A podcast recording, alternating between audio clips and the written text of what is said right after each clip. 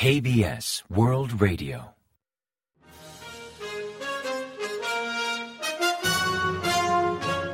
Informativo de KBS World Radio. Bienvenidos un día más al informativo de KBS World Radio.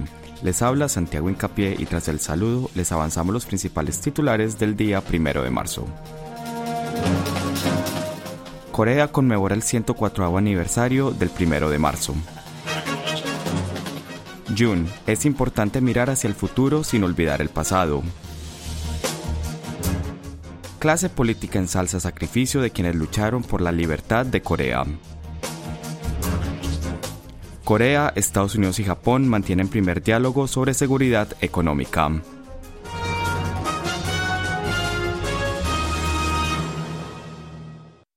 Tras el avance de titulares les ofrecemos las noticias. Corea conmemora el miércoles primero el 104 aniversario del primero de marzo, un movimiento de resistencia contra el dominio colonial japonés que comenzó con una marcha ciudadana en Seúl y la promulgación de la Declaración de Independencia de Corea. Con motivo de esta ocasión, un acto multitudinario se organizó en el Museo Jungkwan-sun con la presencia de 1.300 participantes, entre descendientes de personas que formaron parte de la lucha independentista, representantes de diversos sectores de la sociedad, diplomáticos y ciudadanos comunes. La ceremonia tuvo una gran envergadura después de ser limitada su dimensión durante tres años por la pandemia.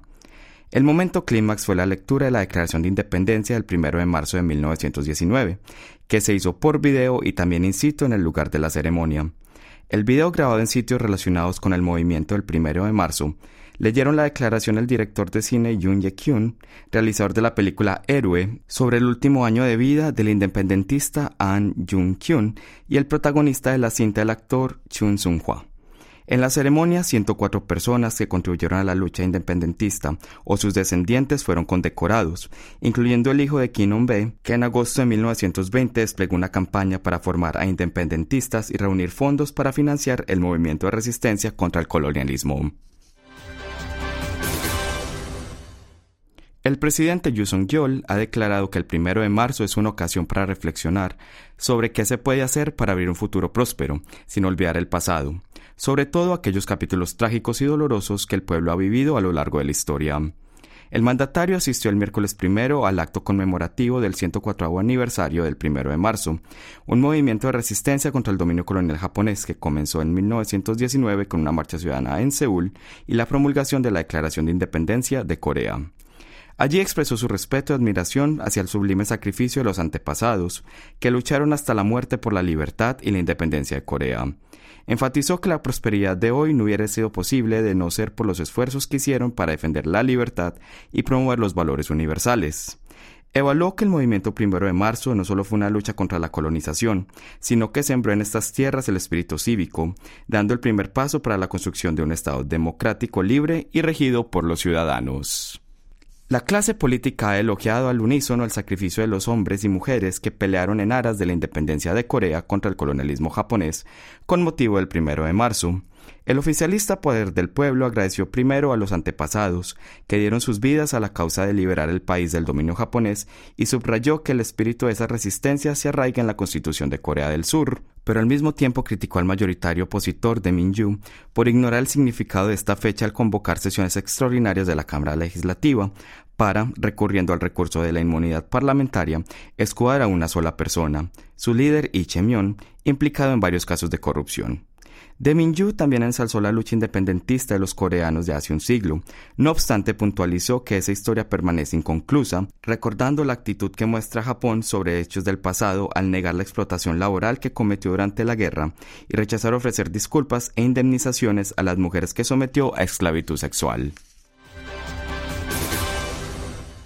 Corea del Sur, Estados Unidos y Japón mantuvieron esta semana en Hawái la primera reunión de diálogo sobre seguridad económica, un mecanismo que decidieron activar en 2022 para reforzar la cooperación en suministros y tecnologías clave. Al respecto, Presidencia surcoreana informó que al ser la sesión inaugural, los tres países se centraron más en conocer los intereses mutuos relacionados con seguridad económica y en identificar las posibles vías de cooperación. Debatieron así sobre una amplia gama de temas, desde tecnología cuántica, biológica y espacial, e intercambio de recursos humanos, hasta suministros de chips, baterías y minerales clave, protección tecnológica, tráfico de datos y riesgo de interdependencia económica. La oficina presidencial comentó que el diálogo sobre seguridad económica entre Corea del Sur, Estados Unidos y Japón servirá en adelante para mejorar el nivel de resiliencia de sus respectivas redes de suministro, además de promover el fomento y protección de tecnologías. Corea del Sur y Estados Unidos realizan hasta comienzos de abril simulacros de operaciones especiales en la base Camp Humphreys de Pyeongtaek y la base de Osan. Bautizados como Tick Knife, estas maniobras tienen por objetivo mejorar la capacidad combinada de las tropas surcoreanas y estadounidenses para penetrar en el territorio enemigo con refuerzo aéreo y realizar operaciones especiales, incluyendo ejercicios CAS o apoyo aéreo inmediato, control aéreo, respuesta a crisis humanitarias y rescate de rehenes. En los ejercicios participa esta vez el AC-130J de la Fuerza Aérea Estadounidense, que a diferencia de los cazas y los bombarderos es un avión cañonero modificado para operaciones de fuerzas especiales. El ministro del Exterior Pak Jin ofreció el martes 28 de febrero un discurso virtual en la segunda jornada de las reuniones de alto nivel del Consejo de Derechos Humanos de las Naciones Unidas, que actualmente se lleva a cabo en Ginebra, haciendo un llamado a la comunidad internacional a prestar mayor atención a la realidad norcoreana. El canciller surcoreano manifestó que pese a los esfuerzos realizados por la sociedad global desde las denuncias planteadas hace 10 años por la Comisión de Investigación de la ONU sobre los derechos humanos norcoreanos, la situación en ese país no ha cambiado. Enfatizó que incluso ha empeorado en recientes años, tanto por la pandemia del COVID-19 como por la excesiva concentración de recursos en el desarrollo de armas nucleares y misiles balísticos, agravando la crisis económica interna y la desnutrición entre la población norcoreana. Además, aludió a la llamada Ley contra Pensamientos y Culturas Antagónicas promulgada en Corea del Norte en 2020, que limita seriamente los derechos y las libertades de los habitantes de ese país al bloquear el acceso a la información y sancionar hasta con pena capital aquellos que vean o compartan contenidos surcoreanos. El canciller afirmó que Pyongyang se vale de normativas como las mencionadas para mantener el orden interno. Sin embargo, recalcó que lo que debe hacer ese país es priorizar los derechos humanos de los ciudadanos en lugar de adoptar medidas cuyo único objetivo es mantener al régimen. Corea sigue sin poder superar el déficit en su balanza de comercio exterior ante el retroceso de las exportaciones que persiste desde hace cinco meses. Según el Ministerio de Industria, Comercio y Energía, en febrero las exportaciones surcoreanas decrecieron un 7,5% respecto a hace un año, mientras que las importaciones aumentaron un 3,6%. La balanza comercial arrojó así el mes pasado un descubrimiento de 5.300 millones de dólares, manteniendo números rojos por decimosegundo mes consecutivo desde marzo de 2022. La última vez que el país tuvo déficit comercial durante más de un año fue hace dos décadas y media, cuando no pudo superar pérdidas entre enero de 1995 y mayo de 1997. En este contexto, lo que más inquieta es el descenso en las exportaciones, más puntualmente el estancamiento del sector de chips, cuyos envíos al mercado extranjero muestran tendencias a la baja desde hace siete meses y sufrieron en febrero una drástica reducción de un 42,5% interanual. Las importaciones, en cambio, aumentaron un 3,6% respecto a febrero de 2022, principalmente por el incremento registrado en el sector energético. Por primera vez desde su adhesión a la OCDE en 1996, Corea del Sur registró durante dos años seguidos tasas de crecimiento inferiores al promedio de los estados integrantes de dicha organización internacional. Según datos del Banco de Corea y de la OCDE, entre octubre y noviembre de 2022, el Producto Interno Bruto Real del país decreció un 0,4% respecto a los tres meses anteriores, mermando por primera vez desde el segundo trimestre de 2020. Tal crecimiento negativo contrasta claramente con los resultados económicos arrojados por el resto de los países miembros de la OCDE, que en el último trimestre del año pasado vieron aumentar su PIB un 0,3% en promedio respecto al ciclo julio-septiembre.